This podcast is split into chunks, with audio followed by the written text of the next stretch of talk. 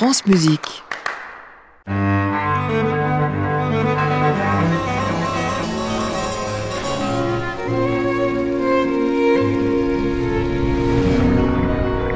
Le journal intime de Jean-Sébastien Bach.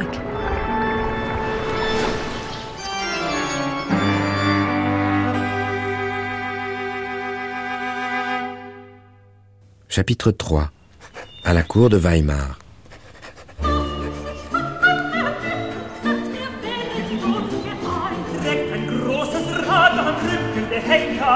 Dornheim, 17 octobre 1707, jour de noces, jour de joie. J'épouse ma chère et tendre cousine, Maria Barbara. Le pasteur de l'église est un ami, je lui confie notre union.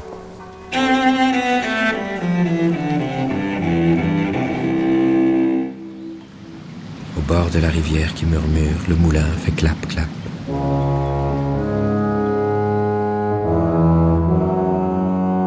Suis heureux. Nous sommes maintenant installés à Mühlhausen. Je suis non seulement organiste de Saint-Blaise, mais j'ai aussi décidé de prendre en charge toute la musique de l'église. Je veux pouvoir révéler ce que j'ai appris auprès de Buxtehude.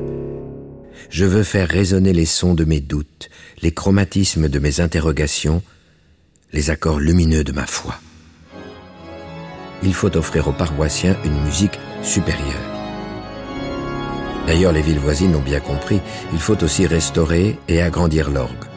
Je veux que l'on puisse entendre les sons nouveaux dans mes compositions. Je propose d'ajouter un troisième clavier, puisqu'il y en a déjà deux, des soufflets et surtout un carillon que je vais manœuvrer avec le pied.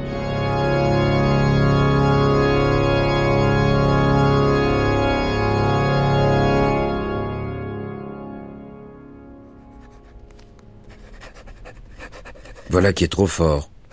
J'apprends que l'on trouve mes musiques trop compliquées. Ces protestants n'y comprennent rien. Ils pensent qu'elles perturbent la méditation des fidèles et que les paroissiens ne peuvent être dans l'intimité avec le Christ. Je comprends surtout qu'ils veulent simplifier le culte et réduire le rôle de la musique à un simple accompagnement des chants. Mais la musique est aussi importante que le texte. Ma musique n'est pas un spectacle. Elle est la force de la foi, le guide de notre âme. Elle rend la joie à ceux qui sont tristes, donne confiance aux désespérés, apaise ceux qui éprouvent de la haine. La musique est un don de Dieu. Jamais, moi, en digne luthérien, je n'accepterai de la sacrifier.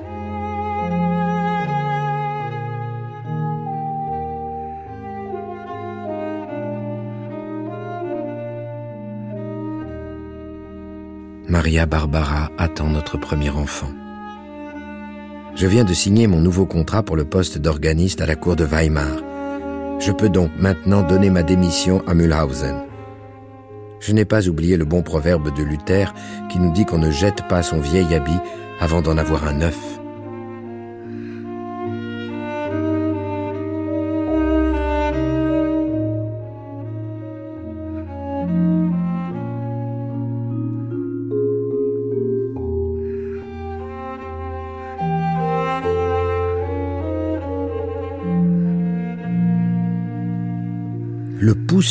Le pouce.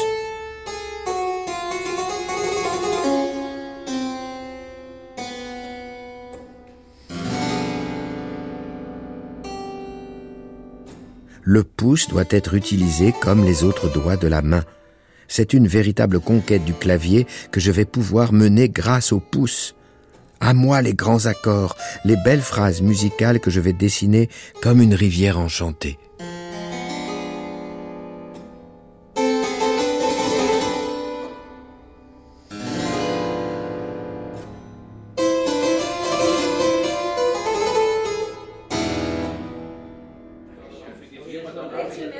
Août 1708. Quelle chance de pouvoir travailler ici à la cour de Weimar. Voici un mois que nous sommes installés dans notre nouveau foyer au numéro 16 de la place du marché. Par la grâce et la volonté du duc Wilhelm Ernst, il m'est offert de ne composer que pour glorifier le culte. Le duc n'aime pas beaucoup la musique profane. Son caractère religieux le conduit plutôt vers la musique d'église. Il souhaite même pour ma très grande joie, qu'elle ait le plus d'éclat possible. Il m'a d'ailleurs été rapporté que le duc est très soucieux de la spiritualité de ses domestiques, et il n'hésite pas à leur faire passer des petits examens entre deux portes, pour voir s'ils ont écouté attentivement le prêche du matin. Cela a fait sourire ma chère Maria Barbara, à qui j'ai conté ce petit fait de cour. En ces fêtes de Noël 1708, ma chère épouse nous a donné une fille, Katharina Dorothea. Que Dieu la bénisse. Nous l'avons baptisée le 29 décembre dernier dans la Stadtkirche de Weimar. Je suis maintenant un père de famille. Encore aujourd'hui, la table du repas était très gaie. Notre humble demeure accueille tous nos amis et nos visiteurs qui souhaitent séjourner chez nous. Il y a autant d'agitation que dans un pigeonnier. Cela est très joyeux, mais donne bien du travail à Maria Barbara, qui doit préparer les repas pour tout le monde. Elle est si généreuse qu'elle ne laisse jamais partir mes élèves sans leur offrir à souper.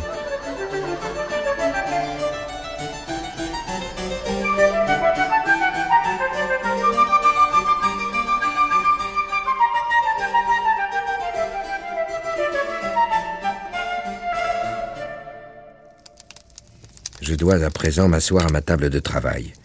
Il me faut finir de recopier le livre d'orgue du grand maître français Nicolas de Grigny.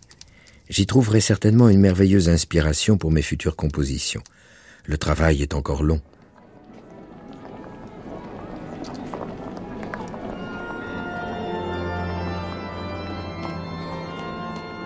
Comme tous les dimanches, Maria Barbara m'accompagne à la chapelle du château. L'orgue est tout en haut sur la galerie. J'aime le sentir sous mes mains et sous mes pieds. Quelle joie ce pédalier avec ses sept jeux. Je peux jouer tant de sons graves. Je sens alors mes pieds voler. En découvrant mes chorales, les yeux de Maria Barbara se tournent vers le plafond bleu azur. Ils suivent les angelots musiciens qui jouent avec les nuages. Puis, recueillie dans la prière, elle pense à l'enfant qu'elle porte. Lui fallait-il ce décor pour s'élever vers la voie de la cité céleste? Le 24 novembre 1710, nous avons baptisé notre petit dernier Wilhelm Friedemann.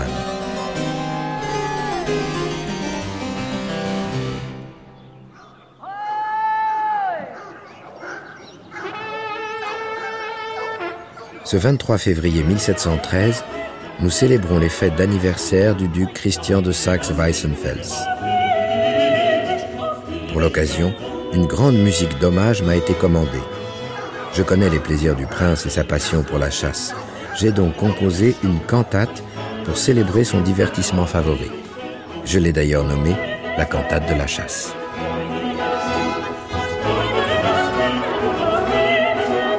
Les musiciens l'ont interprété lors du banquet donné en soirée et je dois reconnaître que nous avons reçu un accueil très chaleureux.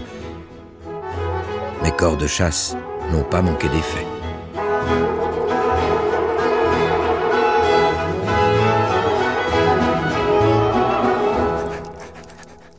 Voilà quatre ans que je suis organiste à Weimar. Je suis contrarié car je ne compose aucune cantate pour l'Église. J'ai partagé avec Maria Barbara mes réflexions à ce sujet et mon désir de voyager à nouveau. Devrais-je accepter le poste d'organiste à Halle? Je m'y rendrai pour examiner leurs propositions. Mais je dois m'assurer avant tout que le salaire qu'ils offrent est supérieur à celui que je reçois ici. De toute façon, j'ai accepté d'expertiser leur grand orgue, et j'assisterai à la réception organisée pour l'occasion. On ne peut refuser les doux présents de Dieu. J'ai la bedaine solide. 8 mars 1714 que Dieu bénisse ma chère épouse. Me voici à nouveau père d'un petit garçon, Carl Philippe Emmanuel. Nous avons célébré son baptême dans l'allégresse avec toute notre famille, mes élèves et nos amis, dont mon cher Georg Philippe Telemann, qui a accepté d'être le parrain. La maison bourdonne de monde.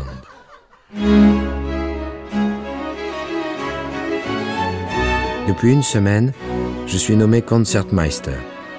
Mon salaire a été augmenté et je dois composer une cantate par mois. Je dispose à présent d'un excellent petit orchestre et les chanteurs vocalisent fort bien. Je ne quitte pas ma table de travail et ma douce Maria Barbara me porte mon café. Elle sait combien j'aime sa saveur et ce petit service dans lequel elle le prépare. J'ai ainsi pris le temps de consulter les dernières partitions des maîtres italiens que mon cher cousin m'a déposées hier dans la soirée. Il y a parmi eux un certain Vivaldi. Sa musique chante divinement. J'aime le dessin de ses courbes.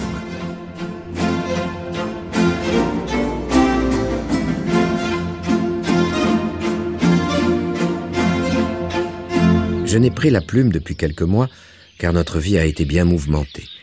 Mes enfants ont accueilli leur petit frère Johann Gottfried Bernhardt. Que Dieu bénisse ces fragiles créatures et leur douce mère. Le Tout-Puissant nous donne ses plus profondes leçons à travers nos enfants. Cette année 1717, l'atmosphère est devenue insoutenable. On m'a refusé le poste de maître de chapelle et je dois de plus faire face à la jalousie et à la mesquinerie. Je ne me laisserai pas faire. Je refuse d'être l'ornement de la cour de ce vieux duc de Weimar. Plus aucune cantate ne jaillira de ma plume. La proposition du prince Léopold de Köthen tombe très bien. Je vais être Herr Kapellmeister et toucher un très bon salaire. 2 décembre 1717, mon congé met enfin nous quand je pense que ce duc a osé me jeter en prison quatre semaines pour se venger de mon départ.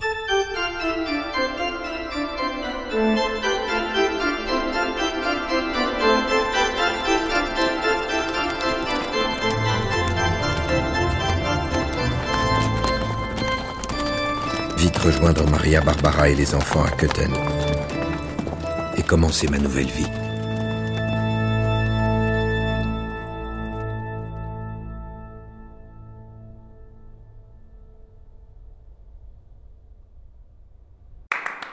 Réécouter sur francemusique.fr.